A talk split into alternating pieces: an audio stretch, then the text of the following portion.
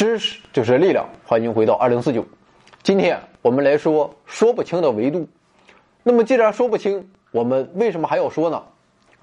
我就说你能把我怎么样啊？我就说啊，就是这么有尿性。维度啊，还有个名称叫次元，它是一个数学概念。那么这个数学概念在线性代数、矩阵论、泛函分析，还有拓扑学等等学科中都有很重要的作用。实话说，维度有一个非常精确的定义。不过，在咱们节目中直接把教科书上的定义搬出来啊，那也不像话。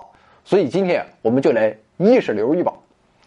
要说维度啊，就要先提到一个数学概念，叫做积啊，不是别的字，正是基本法的积，也是黄博士和潘博士天天搞的那个积。那么这个积是什么意思呢？当然了，作为一个数学概念，积的含义肯定和我们通常所认为的是不一样的。在数学上。积指的是一组线性无关的量，那么好，又不是人话，什么又叫线性无关呢？直观上讲，线性无关就是相互之间存在一定的独立性，一个不能把另一个完全替换掉。比如三原色就是一组积，红、绿、蓝三种颜色中，各种深浅不同的绿色和蓝色，你不管怎么混合，都是没法调出红色的。那么这就是独立性。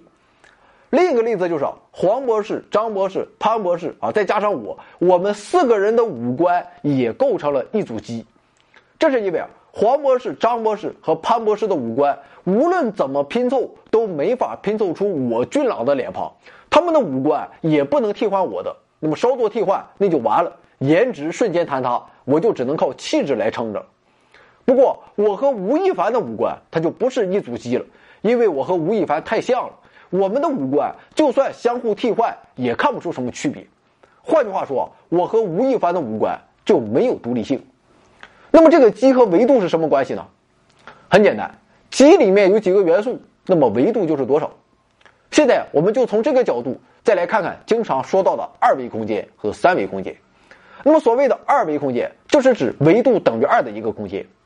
我们刚才说了，积的数目就是维度。所以啊，二次元的积含有两个元素，也就是长和宽。而到了三维空间，就是说积里面含有三个元素，这三个元素就是长、宽还有高。这就是我们经常提到的所谓一维是线，二维是面，三维是体。所以啊，在爱因斯坦的相对论中，时间与空间之所以一起组成了四维时空，其根源就在于这个空间的积含有四个元素，分别是长、宽、高还有时间。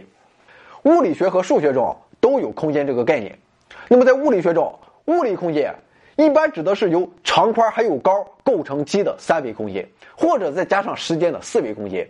那么超弦理论提到我们的物理空间有十一个维度，其实啊，也就是构成空间的积有十一个元素。而至于十一维空间到底是什么样的啊，就算是他也没见过。而到了数学领域啊，维度的概念就真的是不知道高到哪里去了。因为只要是一组相互有独立性的元素放在一起，就可以构成一组积。所以啊，不要说三维、四维啊，你就是一维也能给你构建出来。关键就在于找出一组相互有独立性的积。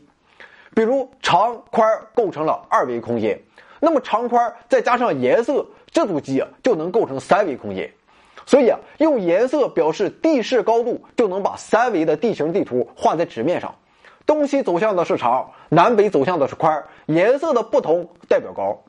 那么更进一步了，要是在长、宽、高这三个元素的基础上，再加上颜色、温度、香味这三个元素，就构成了一个含有六个元素的积，也就是构建了一个六维的空间。